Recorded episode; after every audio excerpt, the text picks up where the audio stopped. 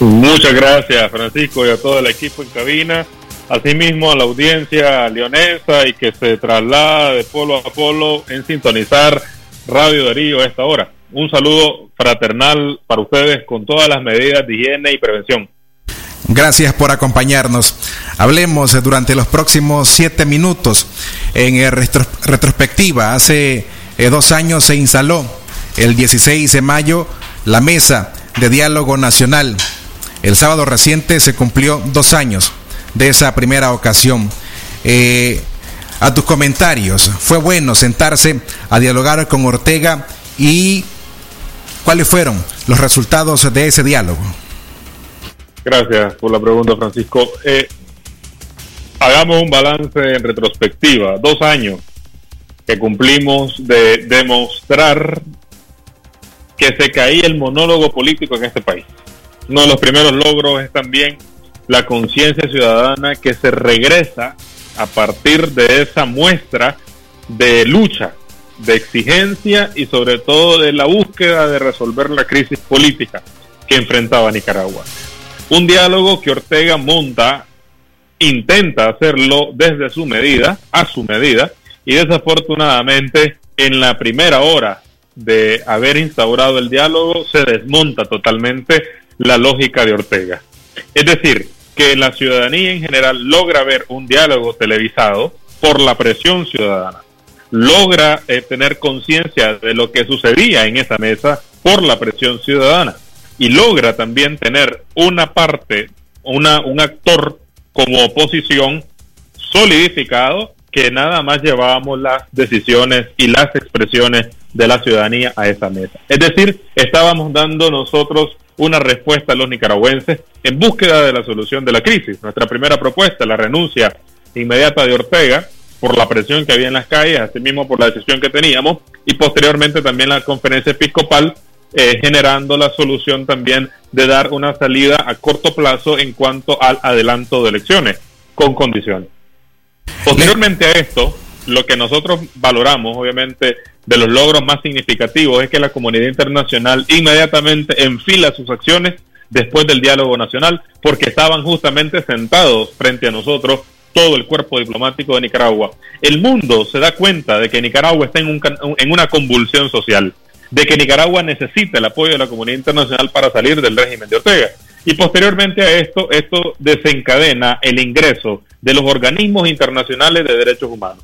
En cuanto a hoy, a dos años de ese esfuerzo, tener la declaración que en Nicaragua se han cometido crímenes de lesa humanidad. Es un logro que la CIDH haya venido a recobrar los, los testimonios, que hoy podamos nombrar con nombre y apellido eh, la mayoría de las víctimas que sucedieron en los primeros meses de la represión. Asimismo, que la comunidad internacional hasta el día de hoy esté aplicando presiones, sanciones y que esté dándole espalda al régimen de Ortega es también fruto de ese esfuerzo que en todo momento sabíamos, pues teníamos a un dictador que se empecinaba en su ego y que no mostraba ninguna voluntad política, pero que Ortega, su mayor derrota, la enfrenta en esos meses. Eh, Recordando aquel 16 de mayo del año 2018, hace dos años le asaltaste la palabra a Daniel Ortega y entre aquel, eh, aquellas palabras de que recuerdo tuyas, dijiste, estamos poniendo los muertos, estamos poniendo los desaparecidos.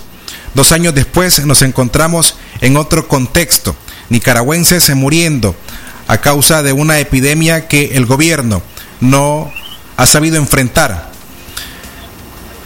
si en esta ocasión, si en esta ocasión, si, en esta ocasión tuvieras de frente a Daniel Ortega, ¿qué tendrías que decirle por la forma en que ha manejado esta epidemia?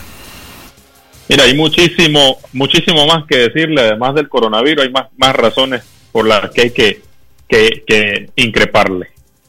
Y uno de los primeros momentos es que la aldea, la aldea en su conjunto se quema. Francisco, la aldea se quema mientras el castillo tiene sus puentes arriba y el que se cree rey y la señora desquiciada se encierran en su castillo sin hacer caso mientras la aldea queda en fuego.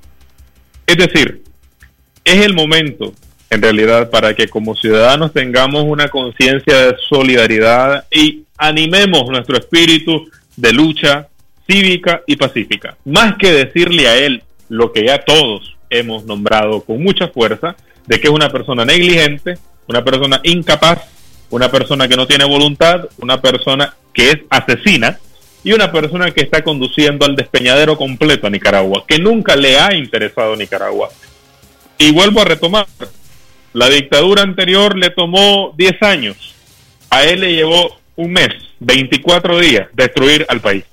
Y hoy nosotros estamos enfrentando los vestigios probablemente económicos de esta crisis política a raíz de abril, porque estábamos entonces nosotros como ciudadanos, esto te hace llevarte a un análisis, que como ciudadanía nos detengamos un momentito, estábamos nosotros consumiendo nada más apariencias, apariencias en proyecciones económicas, apariencias en proyecciones sociales, apariencias en proyecciones políticas. Nicaragua, en realidad, desde que Ortega asume el poder, estaba orillada al despeñadero. Era un modelo que no era rentable, un modelo político-económico no rentable, y que hoy yo le pudiera decir, además de que usted es un criminal por no respetar que sus ciudadanos piensen distinto, es también un criminal por no atender ni a sus seguidores ni a la ciudadanía en general con el sistema de salud deficiente que tiene Nicaragua. Hasta el momento no han demostrado capacidad alguna de controlar la crisis y esta pandemia. Lester, una última pregunta. Tenemos un minuto. ¿Qué es lo que ocurre con eh, los movimientos estudiantiles eh, para integrar la coalición nacional? Vimos un comunicado de parte de la coalición que dan apertura al sector juventudes de juventud para que ésta tenga 13 delegados, pero hay movimientos tanto en la Alianza Cívica como en la Unidad Nacional. ¿Qué es lo que ocurre? Mira, puntualmente, nosotros no nos estamos presentando como divisionistas, no estamos torpedeando el proceso, tampoco es que estamos buscando un huesito, no, es todo lo contrario. Lo que nosotros queremos es que la representación joven de los rostros jóvenes puedan estar en las discusiones reales. Estamos listos para asumir hacer política real, buena y sana. Estamos listos para asumir la conducción democrática de este país. Estamos listos para contestarle a la ciudadanía que espera además de esperanza, respuestas en cuanto a su bienestar, a su estabilidad y a las condiciones de vida previo a cualquier proceso de transición. Me refiero a esto antes de salir de la dictadura y después de salir de la dictadura. Necesitan saber qué es la oposición en Nicaragua, qué les ofrece. Igual mismo, la disidencia sandinista y igual los fanáticos orteguistas necesitan saber en realidad qué es lo que se va a ofrecer el día después que Ortega no esté en el, en el poder. Ante eso, lo que nosotros estamos y hemos propuesto es que para la foto y para las discusiones no únicamente sean rostros ya adultos, no únicamente rostros jugados en política tradicional, sino que existan los jóvenes y los rostros jóvenes a partir de abril, que la ciudadanía lo que espera ver. Entonces, esta, esta propuesta nosotros la introducimos, no hubo una respuesta clara de parte de ellos, eh, así que decidimos retirarla, pero continuar en un esfuerzo. Aquí no es un trabajo por dividir, para nada, no es un trabajo para para generar un descalabro en la, oposición, para nada. Yo les puedo asegurar a la, ciudadanía y a los oyentes leoneses y hasta donde llegue la, la señal de Radio Darío de que en realidad es un trabajo arduo para encontrar los puntos comunes de unidad y así presentarnos como una sola alternativa contra la dictadura, dándole esperanza al nicaragüense. Es momento de hacer política, es momento de asumir los riesgos que enfrentamos para decirle al nicaragüense hay una oportunidad hay un cambio, hay otra oportunidad para reconstruir a Nicaragua. Y en eso te digo muy, muy aterrizado para concluir estos segundos que me tenés.